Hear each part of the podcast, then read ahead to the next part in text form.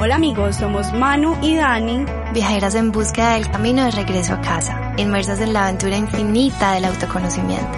Nos hemos perdido mucho, mucho y muchas veces para encontrarnos y nuestra intención con este podcast es compartirte nuestras experiencias. Experiencias de otros, temas random y otros muy serios. Para acortarte camino o que bueno, por lo menos sepas que no eres el único perdido. Así que ajusta tu cinturón de seguridad, ponte cómodo y disfruta de este viaje.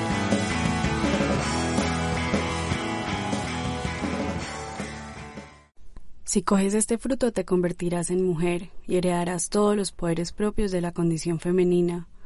Menstruarás con la luna y te volverás cíclica, nunca constante, continuamente cambiarás junto con sus fases. Los poderes de la creación y la destrucción despertarán en tu cuerpo y mediante tu intuición conocerás los misterios más profundos. Tu vida se transformará en un sendero entre dos mundos, el interior y el exterior, y sentirás que cada uno de ellos te exige algo. Debes aceptar y apreciar todos los poderes que conlleva el hecho de ser mujer, porque si no lo haces, ellos mismos pueden destruirte. El despertar, Miranda Gray. Yo estoy súper feliz y emocionada con esta invitada tan divina que tenemos hoy. Ella se llama Elizabeth Pineda y siento que es mi hermana, mi amiga y mi maestra en la vida, que me ha enseñado a conectarme con la madre tierra de una manera muy profunda y a través del sonido. Y hoy vamos a hablar de un tema precioso, pero pues empecemos a saludando a Eli. Eli, ¿cómo estás? Cuéntanos un poquito chiquito de ti para que empecemos con nuestro maravilloso tema. Bueno, hola a todos. Eh, me encanta estar aquí. Te agradezco mucho la invitación, Manu. Y dejo claro, ella también es mi amiga, mi hermana, mi aliada de sueños, de creación, también maestra en cantidades de cosas. Eh, y una amiga profunda de mi ser. Y pues bueno, por aquí estoy para compartir un poquito esta sabiduría femenina que, pues bueno, pues así como contaba Manu, eh, trabajamos con el sonido, pero también al ser mujer, eh, en algún momento tuve una experiencia con la luna, en una danza de la luna, y la luna me decía, es que las mujeres deben aprender a decir las cosas sin hacerse daño, a cantar sin hacerse daño. Y mm, después de todo eso entré como en una investigación de qué tenía que ver la voz con el útero.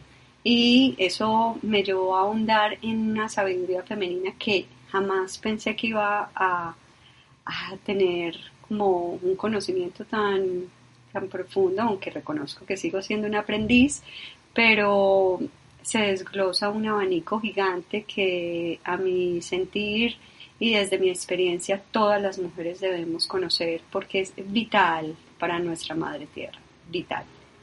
Entonces, pues, gracias, gracias por esta invitación y pues bueno, eh, démosle. Bueno, yo tengo una pregunta para las dos. Entonces, quiero saber, Dani, ¿cuándo fue la llegada de la menstruación y cómo fue para ti?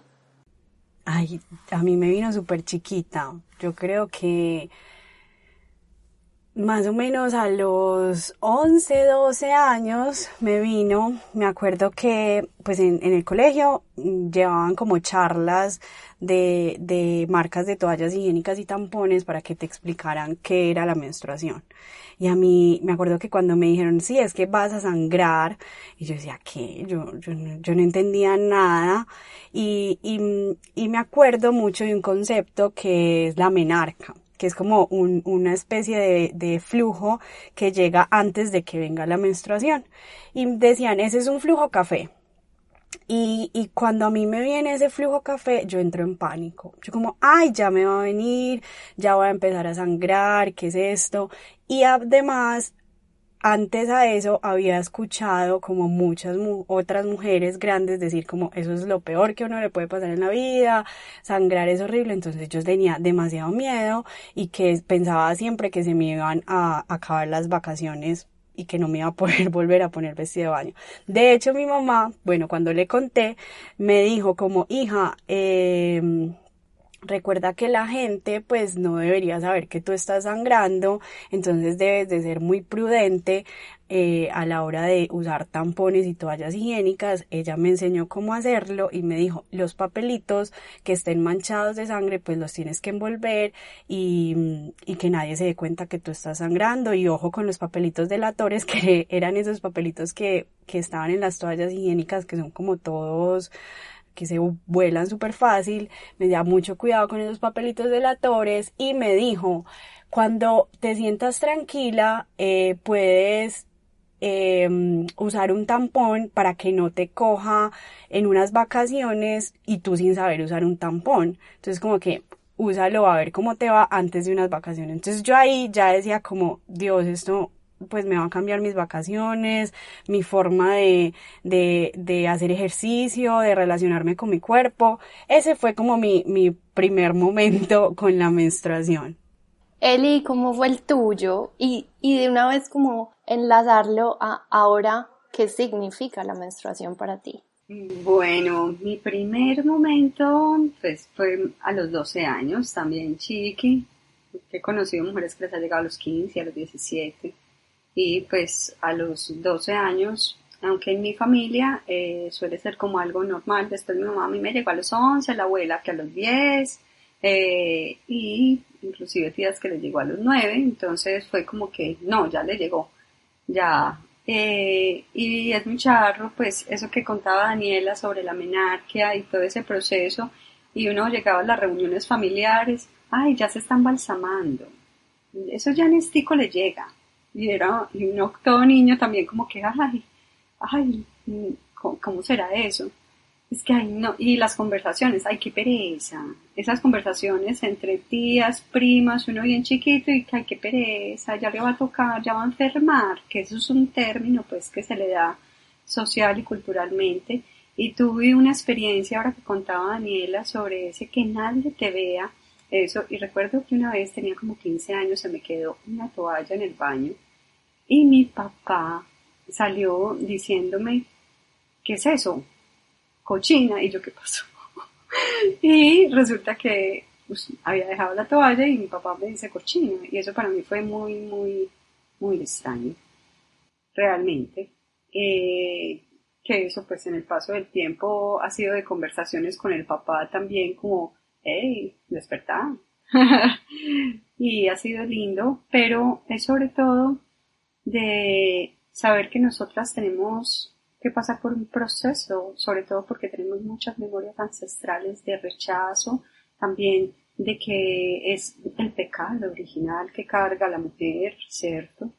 Y que no tiene nada que ver con la realidad. De hecho, los rituales eh, ancestrales que se le daban a la luna o se le llama la menstruación, eh, digamos de una forma sagrada y por qué se le llama luna, porque está alineada, nosotras cíclicamente estamos alineadas a la luna y eh, tiene una representación con la luna nueva, que es la luna de la renovación.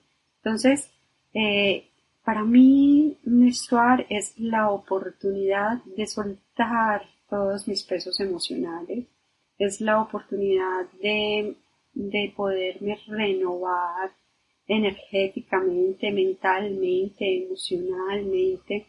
Y también me permite ser una digna hija de la tierra para poder ofrendar mi, mi menstruación, mi luna sagrada a la tierra y hacer un pagamento que en la antigüedad se decía que todas las mujeres menstruábamos en el mismo ciclo con la luna, o sea, en la luna nueva, y todas las mujeres menstruaban en el mismo tiempo. Y cuando empezamos a rechazar nuestra menstruación, entramos en un desequilibrio con la tierra. Y eh, eso generó un desequilibrio. Pues es una, una de las hipótesis que se plantean frente a estos desequilibrios planetarios energéticos y la menstruación eh, de alguna manera es también uno de los procesos más profundos que las mujeres debemos vivir, porque pues más que una posibilidad, siento que también es un, deber, es, una, es un punto de, de un deber con nosotras mismas para alimentar nuestro amor propio.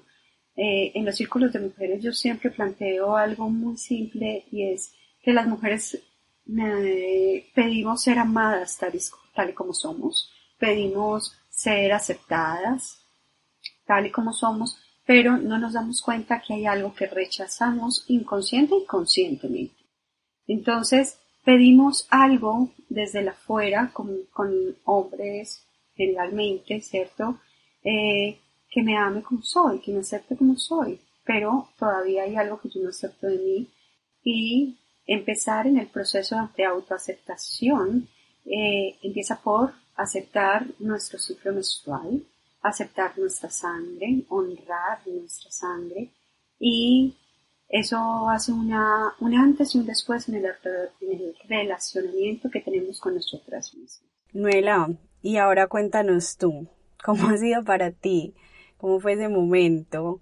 Y con todo esto que también nos ha dicho Eli, eh, y también con el proceso que, que tú has caminado con ella y contigo misma, ¿Cómo te sientes tú ya siendo también esa mujer poderosa que carga su luna con tanto honor?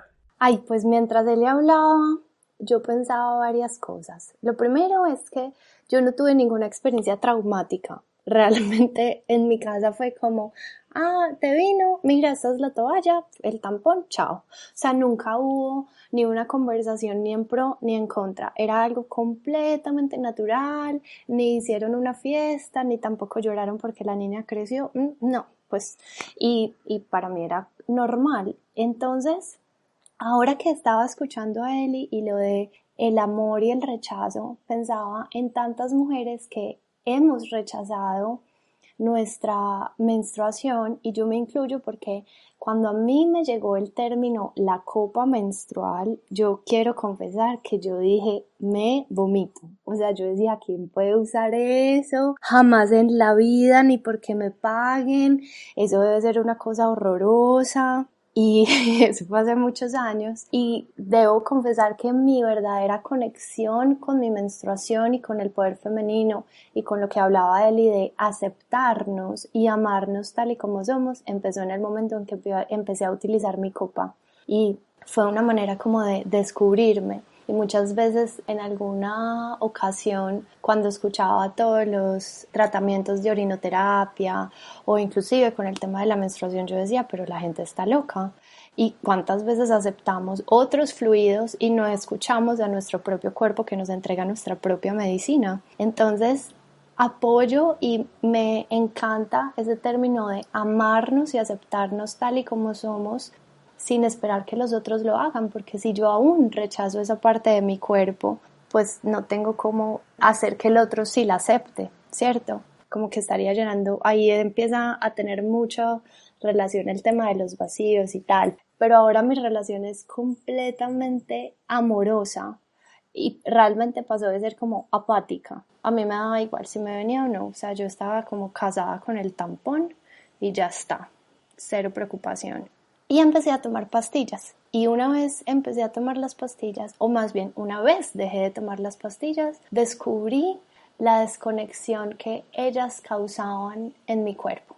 Descubrí que iba como una zombie caminando por el mundo y que una vez dejé de tomar las pastillas, me empecé a conocer en todos mis altos y bajos, mis emociones, mis relaciones y a despertar mi intuición. Y de ahí vendría la pregunta para Eli, ¿Cómo relacionas tú el tema, digamos, como de cualquier tipo de anticonceptivo? Pues porque digamos que esto sería otro tema completo, pues de hormonal, pero ¿cómo has percibido tú cuando las mujeres toman algún producto a cuando no lo hacen?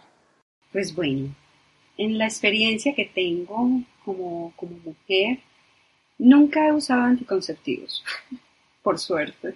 Solamente lo hice una vez y fue a presión de una amiga médica después de que tuve a mi hijo Ángel. y me, la puso, me puso la inyección de esa de los tres meses para nada porque no tenía compañero. Y recuerdo que simplemente me dejó de llegar la menstruación y pues el movimiento que tenía emocional era muy raro porque acababa de parir, ¿cierto? Acababa de ser mamá y eso es mero voltaje. Pero eh, también lo que he observado con mis amigas es cómo se descompensan emocionalmente. Muchas mujeres caen en depresión, otras mujeres se vuelven irascibles. Claro, tienen que sucede como su ciclo menstrual se irregula, toda su emocionalidad se empieza a acumular y eh, se generan unos desbordes emocionales muy fuertes. La consecuencia para mí más trascendental es el hecho de que digamos que es entrar en una zona de confort. Para mí los anticonceptivos son entrar en una zona de confort de simplemente esto me, va a permitir vivir mi día a día eh, con tranquilidad para poder ser productiva, para poder, con esa asociación de producir, es producir dinero, pero eh, se nos olvida también cómo produzco amor, cómo produzco armonía, cómo produzco paz, que es muy diferente, ¿cierto? Pero también hace parte del término de ser productivo y es como nos, mm, nos desconectamos de empoderar, de empoderarnos frente a nuestra ciclicidad y de saber ondear nuestros movimientos cíclicos, que también nos va a permitir inclusive evitar un embarazo porque sabes en qué ciclo estás porque sabes cómo te sientes. Obviamente hay anticonceptivos hormonales, hay anticonceptivos que no son hormonales y pues obviamente son muy diferentes.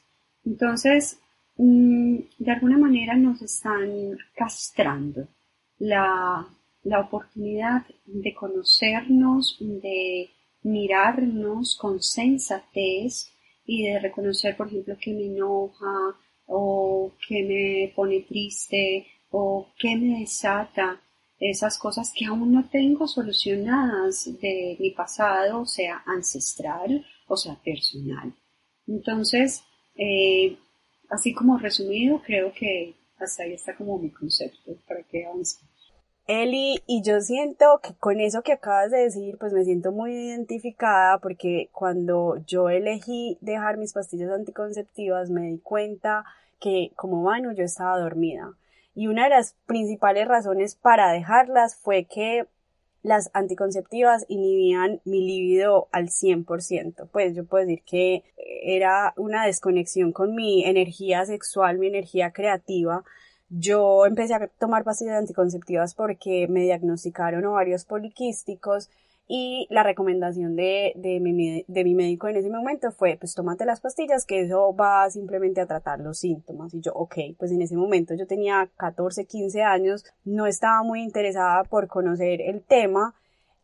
Y ya más adelante, por ahí a los, a los 22 años más o menos, imagínate todo ese tiempo yo tomando pastillas, tuve un viaje, en el viaje se me acabaron las pastillas y dije, ok, pues igual no, no tengo pareja en ese momento, voy a, de, voy a suspenderlas. Las suspendo y en ese momento me doy cuenta, como decía Manu, que estaba dormida, eh, empiezo también como a despertar un montón de energías en mí que no estaban, a conectarme con ese ser cíclico, con mi feminidad, con, con mi menstruación y en ese momento yo llego donde la ginecóloga y le digo, mira, no quiero planificar más, no quiero planificar y empiezo a, empezamos como a abordar como otros temas con ella. Yo utilicé pastillas anticonceptivas, parches, el anillo, o sea, un montón de cosas que mm, también me llevaron a ese, como esa variación hormonal o lo que tú decías, ese desorden hormonal que no fue diagnosticada, pero que si en algún momento la ginecóloga me dijo, bueno, esto puede haber sido una depresión, ¿cierto? Entonces me parece súper teso porque yo no tenía ni idea que eso pasaba. Mi médico nunca me dijo tampoco los, las contraindicaciones. Sé que a muchas mujeres no les pasa, pero, pero a muchas otras sí.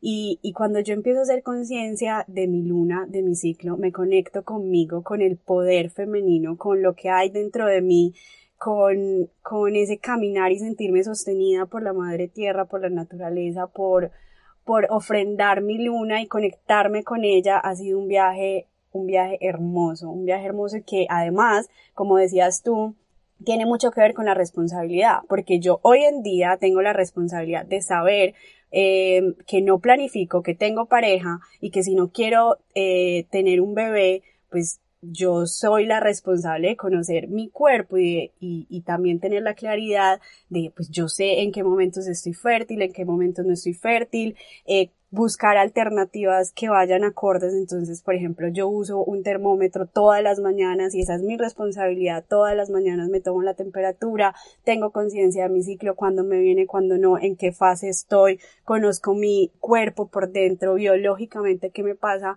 en el momento en el que estoy menstruando, en el momento en que estoy ovulando, la fase lútea, ¿cierto? Y yo siento que cuando simplemente estamos tomando pastillas, pues nos viene tal día y nos deja de venir tal otro, incluso y muchas veces no estamos menstruando y no nos damos cuenta de eso. Entonces, muy interesante eso que nos, nos dices, Eli. Ahora que cuentas eso, me salté esa parte de, de cuando son anticonceptivos medicados, ¿cierto? Y eh, pues obviamente desde la alternativa médica es la que conocen.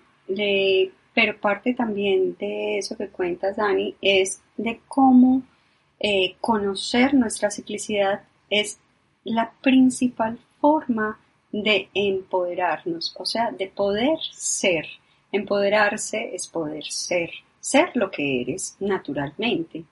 Entonces, el el hecho de, presentar ovarios poliquísticos, miomas y el montón de cosas que salen pues eh, de enfermedades uterinas, eh, también es una forma de llegar a decir, bueno, ¿qué es lo que está sucediendo de trasfondo para que esto pase? Sino que aún hay mucha ignorancia al respecto que ancestralmente no se vivía porque conocían esos misterios los abuelos y las abuelas.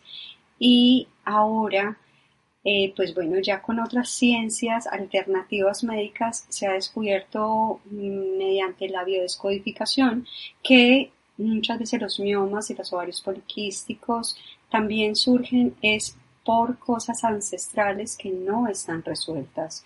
Y es como nosotros nos empoderamos también al decir no me voy a cargar con eh, los errores de mis ancestros porque inconscientemente muchas veces lo hacemos. Entonces es donde nos empoderamos de lo que somos y también del linaje que hay en mí.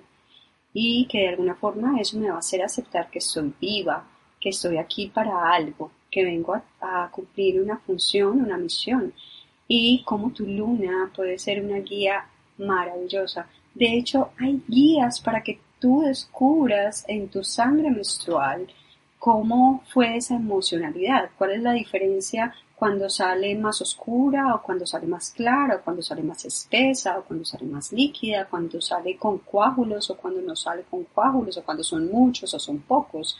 Y eso también nos está hablando sobre nosotras, donde estoy clara de cuáles son mis movimientos emocionales durante todo ese ciclo del mes y que mi luna está mostrando cuáles son esas cosas que todavía no estoy tramitando de la forma correcta.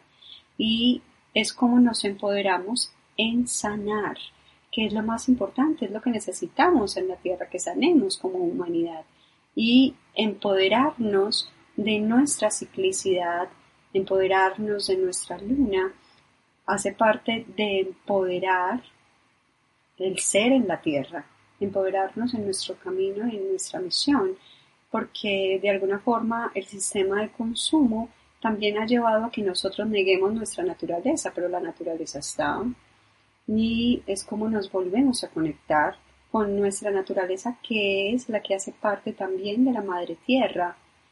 Y conectarnos con nuestra naturaleza de la tierra también nos, nos hace una invitación a empoderarnos con nuestra naturaleza de nuestro ser espiritual cósmico es una cosa que es mucho más profunda de lo que uno podría imaginarse y pues bueno, ya ustedes bellas mujeres que empezaron la aventura, me imagino que ya han tenido por ahí sus avistamientos.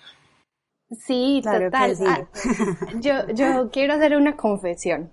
Y es que una vez yo dejé las pastillas, o sea, a mí me pasaba igual lo de Dani y lo de la libido. Me acuerdo que yo tenía un novio que me decía, estás muerta por dentro.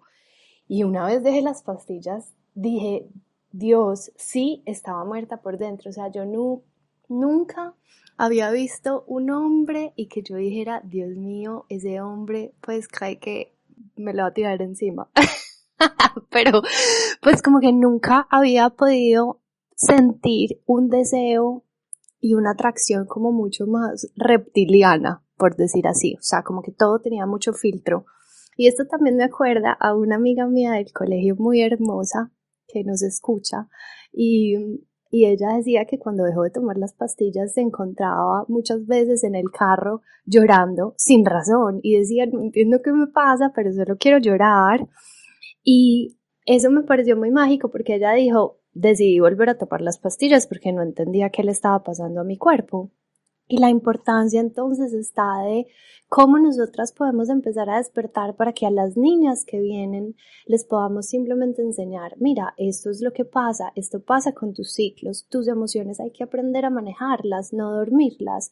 Y para mí ha sido muy maravilloso y con Dani que ha estado estudiando todo el tema de los ciclos es precioso porque a las dos eh, tenemos la luna, que así se llama, pues digamos como hemos hablado de los ciclos con la luna, que digamos para quienes estén un poquito perdidos cada que decimos luna nos referimos a la menstruación en el momento que estamos en nuestro ciclo, estamos alineadas y ha sido maravilloso conocernos a tal punto en que sabemos que unos días después o que durante esos días solo queremos dormir, entonces que somos cero productivas o que estamos más emocionales y eso también nos permite como prepararnos para la vida y saber, bueno, mañana viene un día movido emocionalmente, entonces me preparo, sé que voy a querer más alimentos, sé que es normal que no quiera hacer ejercicio y no me culpo por ello, sino que ahora entiendo que dentro de mi ciclo, internamente en mi cuerpo, esto es lo que está pasando.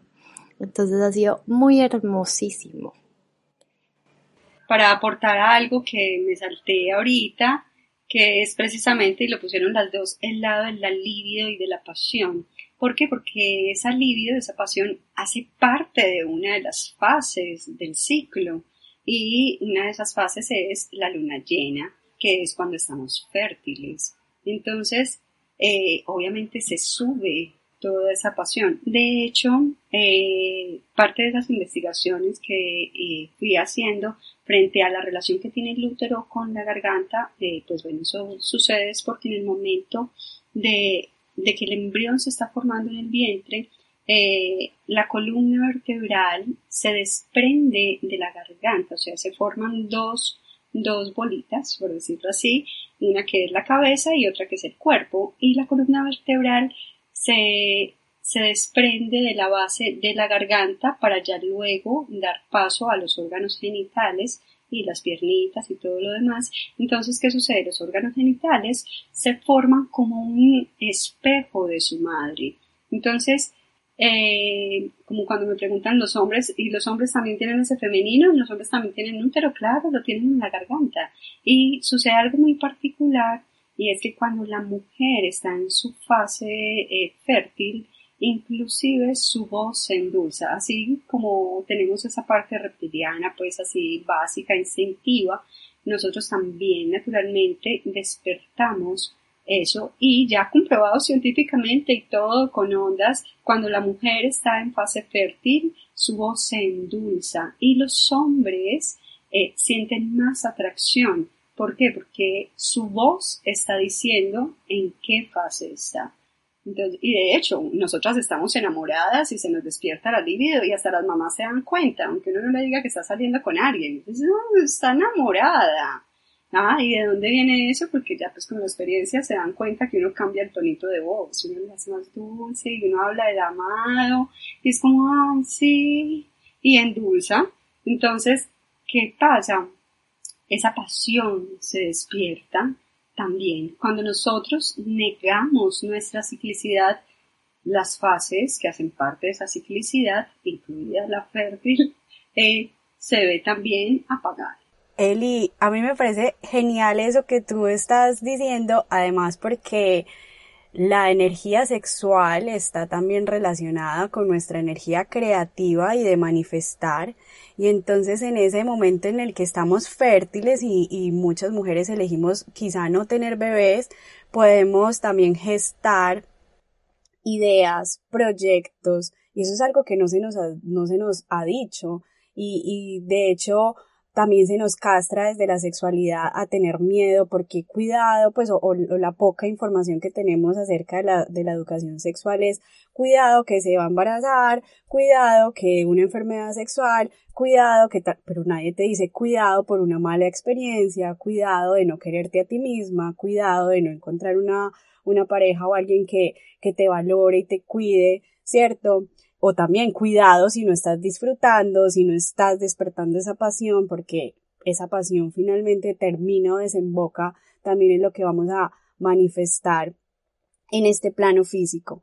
Entonces, esto ya sería también otro tema que, que, nos encantaría que nos acompañaras si quieres en otro podcast que podemos hablar de, de la energía sexual creativa, Sabemos que hay muchísimas preguntas de muchas personas o de muchas mujeres que dicen, bueno, ¿qué queremos? ¿Qué puedo hacer con mi luna, con mi ciclo, con, o con mi vientre, con mi voz? ¿Cómo te podemos encontrar los que nos están escuchando? ¿Cómo pueden saber de Elizabeth? Claro, oiga, hacemos los podcasts que quieran. Este tema es largo y muy rico que pregunten para que podamos saber cuáles son esos temas de interés con ese ese tema que es tan rico y tan necesario en este tiempo. Y pues bueno, me pueden encontrar en Instagram y también me pueden encontrar en Facebook con Tu voz es medicina. Ahí me encuentran facilito, eh, pues ahí están, de vez en cuando se publican cositas y pues bueno, pronto se van a abrir nuevos grupos de canto terapéutico eh, con énfasis en mantras y música medicina, de autoexploración del sonido. Y eh, pues para que estén atentos, ahí fácilmente pueden encontrarme y encontrar todos los datos. Eli, muchísimas gracias y gracias también a Manu y, y a nosotras que nos hemos permitido fluir con, con nuestros ciclos, que también es súper chévere que los hombres conozcan de que esto nos pasa, porque ellos también son cíclicos de otras maneras, eh, y que nos podamos soportar. Entonces, ustedes ahí abróchense el cinturón de seguridad porque ya saben que este viaje es infinito y que el viaje es hacia adentro. Muchas gracias por escucharnos. Nos pueden encontrar en arroba conecta con sentido en Instagram y nos vemos en el próximo episodio.